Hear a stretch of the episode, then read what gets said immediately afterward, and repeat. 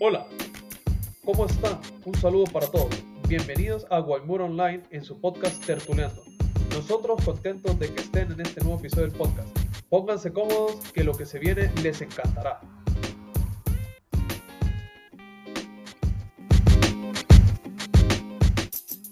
Hola a todos, bienvenidos a este segundo capítulo de Guayo Tertuleando.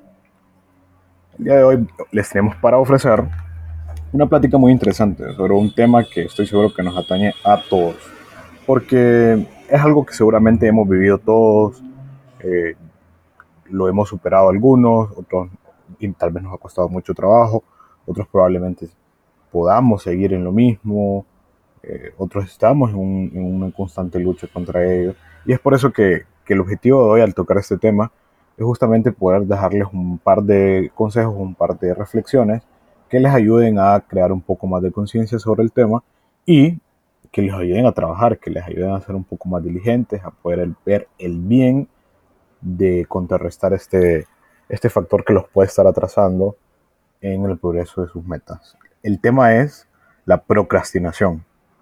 Eh, pero antes de, de, desarrollar el tema, me gustaría saludar a, a quien me acompaña, a Claudio. ¿Qué tal? ¿Cómo estás, Claudio? Hola, Joshua, ¿cómo estás? Pues muy contento de estar en, otro episodio aquí, en Guaymura Online. De, en este podcast donde pues compartimos y queremos hacer ver a todos los jóvenes que nos escuchan que vale la pena forzarse, vale la pena ser un alma magnánima, ¿no? Una alma grande.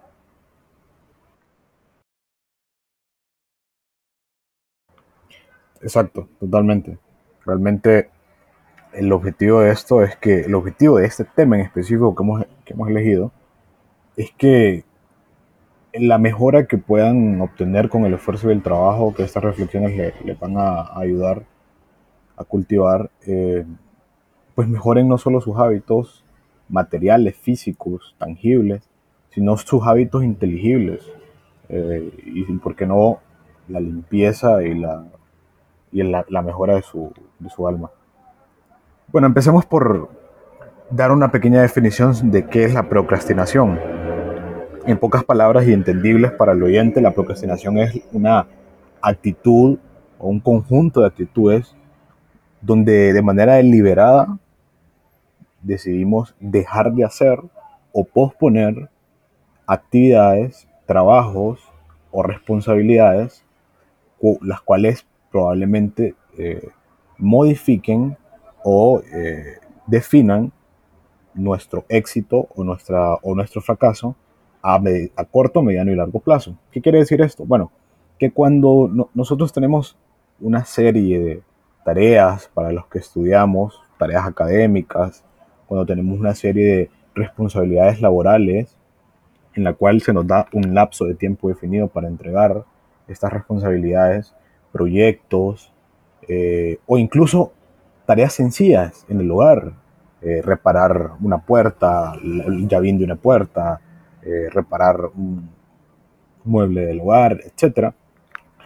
Cuando nosotros deliberadamente sustituimos el tiempo y la ocasión oportuna para llevar a cabo estas actividades y hacemos otras por un disgusto, por pereza, por aversión a, fracasar si tomamos la batuta de la responsabilidad, cuando nosotros desplazamos el tiempo que debemos eh, ocupar haciendo las cosas, estamos procrastinando.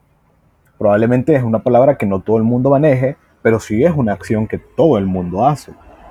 Lo que sobre todo todo el mundo no maneja es la conciencia de lo que significa procrastinar en la vida, de lo que define a corto, mediano y largo plazo el hecho de procrastinar en actividades importantísimas. Pero mm, muchos dirán, pero es algo que pareciera natural, que pareciera eh, que, que a cualquier ser humano le pasa. Bueno, sí, lo que pasa es que la procrastinación atenta directamente con el hábito de la disciplina y la laboriosidad. Y eso no es algo tan natural, o sea, no es algo tan espontáneo, porque la disciplina y la laboriosidad es algo que se, que se tiene que trabajar desde pequeño y, y, que si bien se aprende, pues muy difícilmente se desaprende.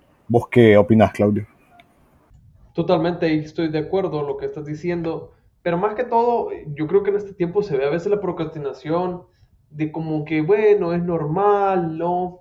Por ciertos factores psicológicos que tiene la gente, hasta inclusive creo que hasta cuestiones genéticas. Y yo quiero decir aquí, yo no quiero desestimar estos factores genéticos, médicos que podrían tener, pero no, lo que sí no quiero, y quiero que nos llevemos, es que no podemos pasarnos la vida justificándonos por estas cosas. Por mucho que tengamos ese factor genético, no le podemos estar echando la culpa a las otras cosas. O sea, nosotros tenemos que ser responsables de nuestros actos, ¿no? de tomar e-, esa responsabilidad por mucho que cueste, ¿no? Salir adelante porque lo que queremos es alcanzar ese bien, ¿no? Que estamos luchando, ya sea pues hacer una tarea, el, estudiar para algo, el hacer bien un trabajo, ¿no? Y aquí yo quisiera, más que todo, y vamos a irlo desenvolviéndolo, pues que no miremos la lucha de la procrastinación, ¿no? Porque hay muchos blogs donde pueden hablarle todo lo demás de la procrastinación mucho más que yo. Pero yo quisiera plantearles a todos, pues que en vez de ver una verdura, no procrastinemos, sino como, hey, luchemos en positivo. Y lo contrario de la procrastinación es la diligencia, ¿no? Entonces yo les lo invito, o sea, seamos diligentes. No sé, ¿qué te parece esta propuesta? Sí, yo creo que el, el tema de la diligencia eh, incluso lo podríamos poner con, como sinónimo de la, de la laboriosidad. Y, aquí quiero ingresar un punto sobre, sobre un análisis que hace el, doctor canadiense Jordan Peterson, que él dice, bueno, los dos pilares fundamentales, como mencionaba hace un rato, que atentan, que, eh, que, atentan, que se ven atentados pues por el tema de la procrastinación, son la, la disciplina y la laboriosidad. Entonces la pregunta es, ¿cómo, puede ser, ¿cómo hago yo para ser más laborioso? O sea, para mejorar mi hábito de la laboriosidad. Bueno, y él dice, primero hay que estar en un estado de conciencia. O sea, hay que, hay que haber llegado a un estado de conciencia donde reconozcamos que estamos procrastinando y que estamos posponiendo nuestras actividades y eso nos está llevando a un fracaso eh, rotundo, pues. Entonces, cuando ya estamos conscientes de que estamos actuando de esta manera, lo siguiente es empezar a organizar en la medida de lo posible nuestros objetivos, nuestras metas. Porque una vez que tenemos organizados o incluso definidos nuestros objetivos, podemos trazar un camino, podemos trazar un, un, objetivo bien dibujado, podemos trazar un croquis de a dónde queremos llegar. Pero lo importante es que saber que no es necesario querer comernos el mundo en una semana, en un mes, en un año. Cuando, cuando nuestro objetivo requiere constancia, requiere trabajo y requiere paciencia, basta con saber cómo ser diligentes, o mejor, laboriosos, día a día, semana a semana, mes a mes, o incluso año a año. Bueno, digo año a año porque algunos eh, nos trazamos metas de 5 o 10 años pero tenemos que saber qué cosas exactamente debemos hacer, cómo las debemos hacer y de qué forma, día a día, semana a semana o mes a mes. Ok, pero ¿cómo se logra esto? Hace la pregunta el doctor. Y dice, bueno, porque hay que atacar las fuentes de voluntad, las fuentes de energía que nos llevan a tomar decisiones y que nos hacen sentir identificados, para entonces tomar eh, objetivos concretos. ¿Y cómo, es, cómo se identifica eso? Bueno, sencillo. ¿Con qué temas me siento relacionado? ¿Con qué temas eh, me generan felicidad, alegría? ¿Cuáles son las emociones que me generan determinados temas o determinadas acciones? Eh, ¿Hacia dónde estoy dirigiendo mi plan de vida? Y si, y si choca o van de la mano con estas cosas que me gustan. Eh, pero sobre todo dice, porque una vez identificado esto, ya se puede crear un horario, ya se puede crear una agenda que le permita a uno administrar mejor su tiempo, administrar mejor su ocio y poder atacar con objetivos pequeños, diarios, el tema de la procrastinación. Y creo yo que ese tema de la diligencia cabe perfectamente aquí, porque, porque basta con ser diligente con, la, con las tareas diarias, con las tareas semanales, para poder ir en cuestión de tiempo venciendo eh, este enemigo de, de, la procrastinación que como bien decías vos, pues no necesariamente eh, hoy me levanto y digo, bueno, ya quiero desplazar todas mis actividades. Muchas veces estamos condicionados por temas genéticos o incluso profundamente psicológicos arrastrados durante muchos años. Pero el, estado de conciencia que menciono es un estado de conciencia que basta con la introspección de, cómo estamos comportándonos y qué resultados están dando nuestros comportamientos y si de verdad estamos siendo, eh, estamos satisfaciendo nuestras necesidades y nuestras metas con estos resultados. Y ese, y ese estado de conciencia no es muy difícil de tenerlo porque a, los, a los extraños, a nuestra familia, los podemos engañar pero no nosotros. ¿Qué opinas? No, ahí también comentar una cuestión que es importante, ¿no? Que como todo virtud y defecto, si nosotros lo volvemos a hacer y lo volvemos a repetir, nos vamos a acostumbrar a o a ser diligentes o a ser procrastinadores. Y volver para atrás cuesta, ¿no? Ya sea para bien o para mal, ¿no? Entonces, poniendo el caso, digamos, luchando por alcanzar la diligencia, salir de esa procrastinación costará. ¿Por qué costará? Porque nos exigirá un esfuerzo, un esfuerzo donde quieras o no el cuerpo, la mente, ¿no?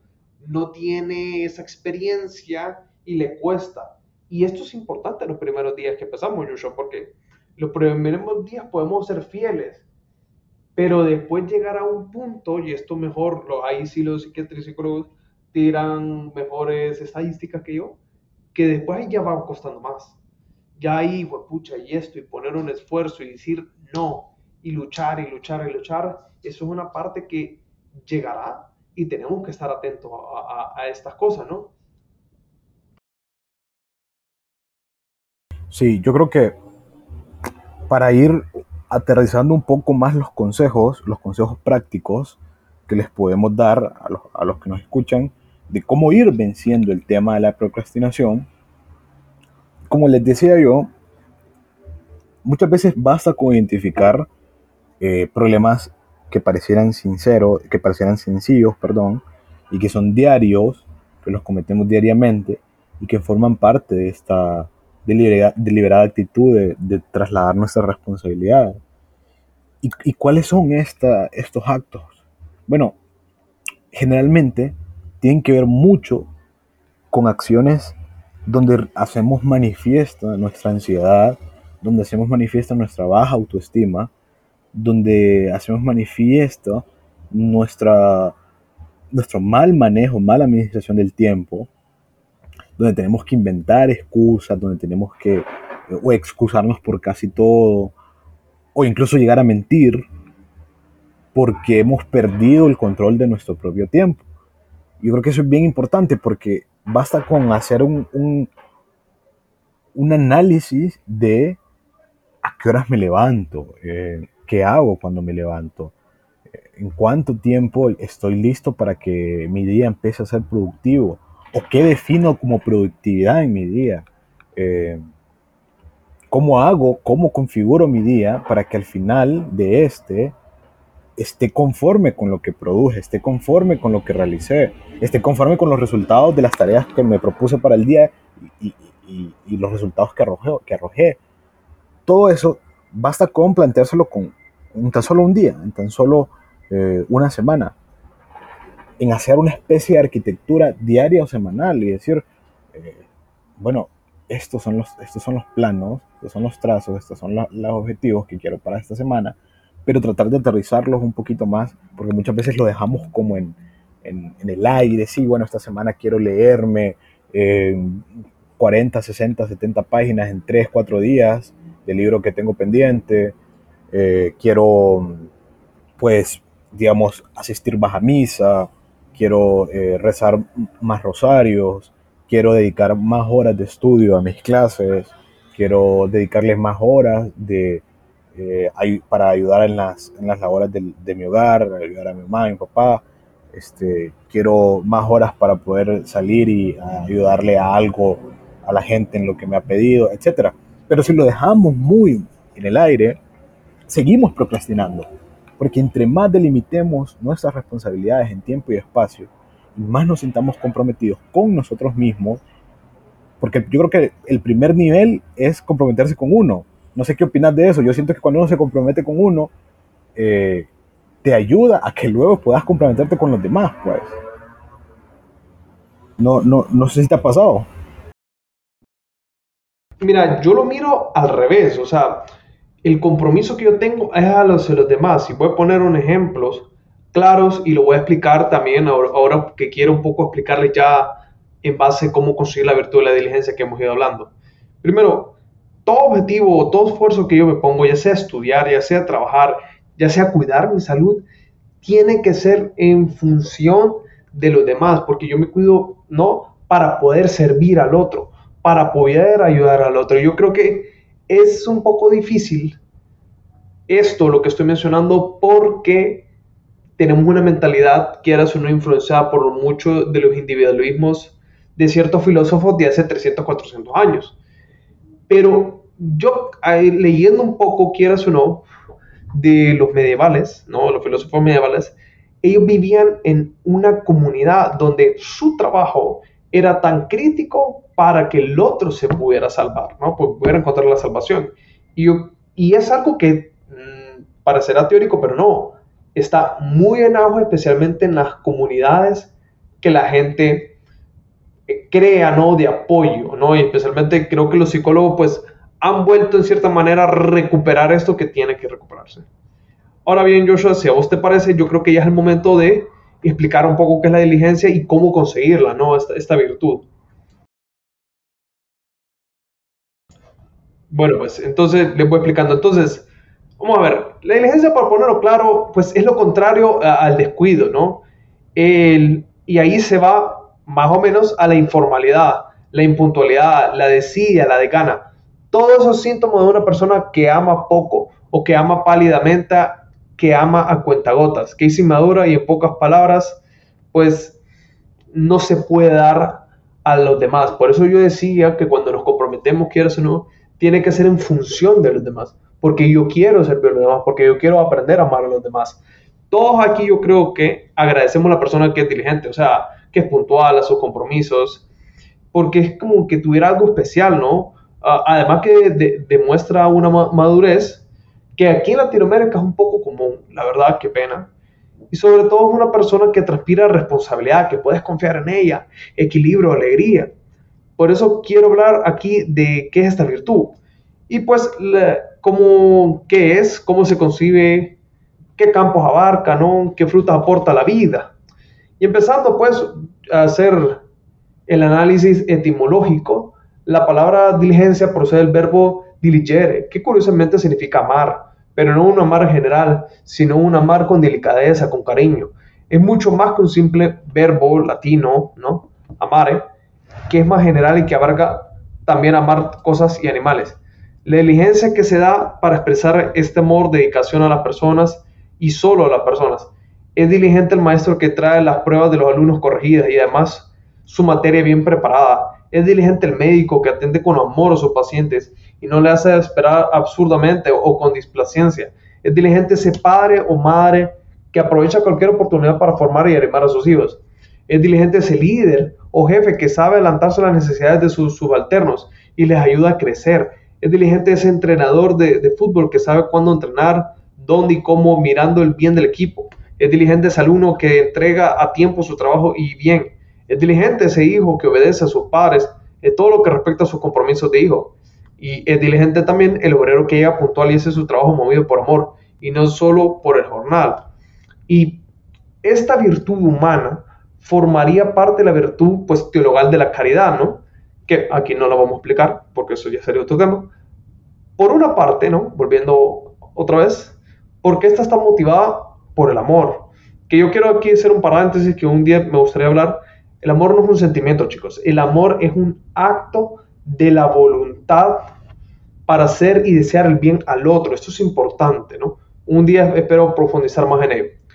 Entonces, continúo. Por otra parte, está emparentada con la virtud moral o cardinal de la fortaleza y de la prudencia. de la fortaleza porque requiere mucha voluntad para llevar adelante con perfección los compromisos espirituales, intelectuales, profesionales y apostólicos que uno tiene durante su vida. Y de la prudencia porque esa virtud nos, da la pauta para orar aquí y ahora, con acierto y sin demora. La diligencia se codea con los valores que todo hombre y mujer debe alcanzar en su vida, coraje, valentía, ánimo y entusiasmo. Diligencia es el cuidado y el esmero en ejercer algo, esa prontitud de ánimo, esa agilidad y exterior, esa prisa apacible en hacer bien, en hacer con amor, en hacer con gozo lo que tengo que hacer en ese momento, en esa laboriosidad a la hora de realizar las tareas y encomiendas. Lo contrario de la diligencia es el descuido, ¿no? O la procrastinación, o el dejar todas las cosas tarde, ¿no? El ahí se va, ¿no? O ahí vamos tirando, que a veces también lo escuchas. El más o menos, la informalidad, la impuntualidad, la decía, la de gana, como les mencioné al principio. Eh, bueno, entonces, concluyendo, ¿cómo se consigue entonces la diligencia? Ya que he dado pues un cierto contexto, un cierto marco teórico de qué lo que es. Pues la, diligencia se consigue en gerundio, como se decía hoy en día, es decir, poniéndola en práctica aquí y ahora en todas sus circunstancias, en ese trabajo encomendado y en ese estudio y en ese compromiso. Esa diligencia también, para los que somos creyentes, abarca campo con Dios, ¿no? Empezando con Dios, con los demás y consigo mismo. La diligencia con Dios significa cumplir el bien y con amor mis compromisos con Él, mi oración de cada día, mi misa dominical, mis devociones y las promesas que hemos hecho. Diligencia con los demás significa formalidad, atención y delicadeza en las demás tareas que realizo con ellos y para ellos. Meter el alma en hacer las cosas, poner entusiasmo cuando emprendo, esforzarme siempre. Y la diligencia conmigo mismo significa ser un hombre ocupado, no inactivo y perezoso, un hombre de metas, de superación constante, que sus intentamos decir mucho en este podcast, de excelencia, un hombre que tiene todo tiempo y, lo tiene bien. Y por último, ¿qué frutos abarca? O sea, vuelvo me podría decir, bueno, y Claudio, ¿yo qué voy a ganar con hacer todo este esfuerzo, no? ¿Valdrá la pena?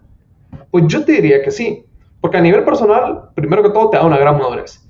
Seriedad, perfección y todo cuando realizo emprendo, la gente puede confiar en vos.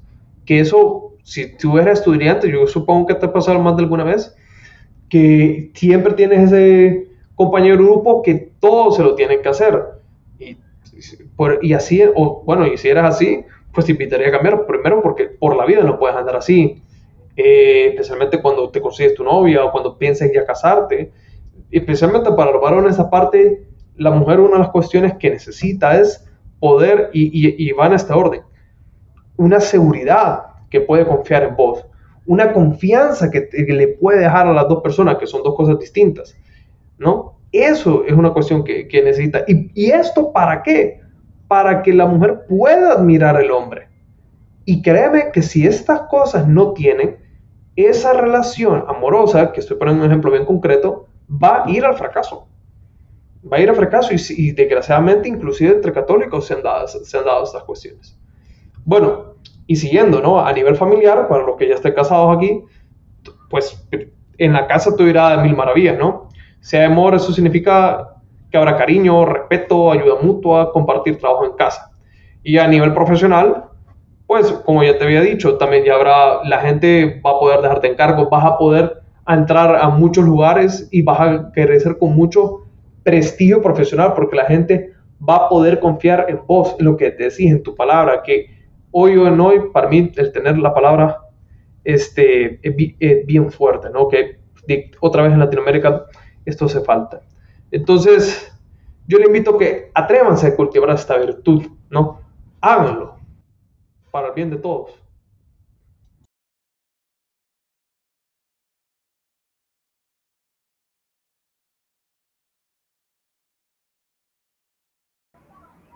Muchas gracias, muchas gracias Claudio por todos esos datos específicos y importantes a tomar en cuenta. Y yo creo que esa es la invitación de este episodio, de que puedan apuntarlos, analizarlos, eh, reflexionar sobre ellos y que les sirvan. Les sirva para mejorar de a poco, día a día y, en acciones pequeñas vamos a ir construyendo un, un ser más diligente. Invitarlos a que nos sigan nuestras redes sociales que compartan este episodio con sus amigos, con sus familiares y sobre todo con esa persona que creen ustedes que aunque le cuesta aceptarlo, está procrastinando demasiado, está obteniendo malos resultados y si no cambia, pues puede fracasar. Muchas gracias Claudio por habernos acompañado. No, gracias a ti Joshua.